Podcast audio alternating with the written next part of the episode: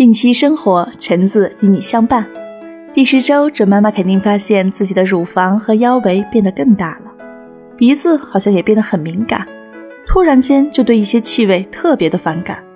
这种气味没有特定性，每一个孕妈妈表现都不同。橙子怀孕的时候啊，一闻到关东煮的气味就会恶心呕吐。你讨厌什么特殊的气味呢？留言告诉橙子呗。在这一周，胎宝宝上颚中坚硬多骨的部分现在已经完全成型了。这一部分把嘴巴和鼻子分开，这样胎宝宝就可以同时呼吸和进食。消化道壁的肌肉现在也已经开始起作用，它们开始练习收缩。等到有食物可以消化的时候，它们就可以发挥作用了。宝宝的发育速度有所减缓。在过去的一周里，他的体重翻了一番，达到了十三克左右，长度也增加到大约五十到六十一毫米，像个小金桔那么大了。在我们的腹部由羊膜和绒毛膜构成的双层口袋中，充满了羊水。宝宝浸泡在羊水中，自在的游泳，双脚已不再是蹼状的了。十周加一天，宝宝的肾脏已经开始工作了。它产生的尿液会排泄到羊水中。妈妈如果还不准备穿孕妇服的话，可以选择一些过渡性的衣服，比如穿宽松的毛衣或者伸缩性比较好的打底裤。十周加二天，宝宝的肠子正从脐带移至腹腔里，很神奇吧？孕妈妈要多吃一些含有铁质的食物，例如葡萄干、杏仁干、桃干等等。十周加三天，宝宝的手指和嘴巴越来越灵活，开始做吮吸和吞咽的动作。十周加四天，胎宝宝的声带已经在喉部形成了，但是它还是不能发出声音。孕妈妈由于血液循环加强，可能会经常的感觉到口渴，要记得随身带一个水杯。十周加五天。胎宝宝的二十颗乳牙都在齿龈内形成了。孕妈妈要记得，洗澡的时候不能用太热的水，这样会让你感觉到更加的疲惫，甚至会导致昏厥。十周加六天，胎宝宝的头部比例越来越小，越来越接近新生儿了。孕妈妈可能发现腹部渐渐显出一条深色的线。那就是妊娠线了。现在，孕妈妈可以经常的呼唤我们的胎宝宝，可以给他起一个亲切的小名，或者用“宝宝”“乖乖”这样的名称代替。胎宝宝能够通过听觉和触觉感受到来自妈妈爱的呼唤，这对他的身心发育十分有益。这种胎教方法也被称作呼唤胎教法。妈妈每天做什么事情都可以和宝宝聊一聊。在每天早上，准妈妈可以对宝宝说：“宝宝起床啦，早上好呀。”吃饭的时候要对宝宝说：“宝宝，你准备好了吗？我们现在要开始吃饭啦。”等等等等。逛公园的时候、听音乐的时候，都可以提前告诉宝宝。不仅准妈妈要跟宝宝经常对话，准爸爸。也要经常跟我们的胎宝宝对话。想象一下，如果宝宝一出生就会马上识别爸爸妈妈的声音，那是多么激动人心呐！而且对于宝宝来说，刚来到这个完全陌生的世界时，能听到一个他所熟悉的声音，会是莫大的安慰和快乐，同时也可以消除环境的突然改变而带给他心理上的紧张和不安。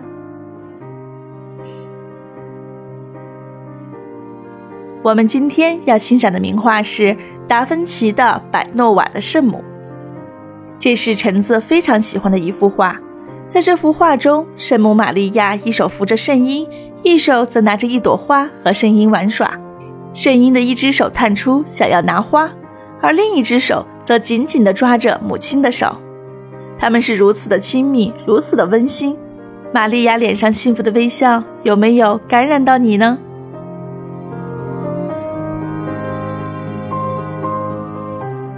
现在我们来听一下舒伯特的音乐。舒伯特是奥地利作曲家，既是维也纳古典音乐传统的继承者，又是西欧浪漫主义音乐的奠基人。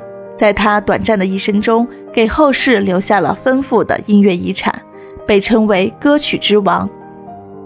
首先，我们来听一首非常轻快的音乐《鳟鱼》。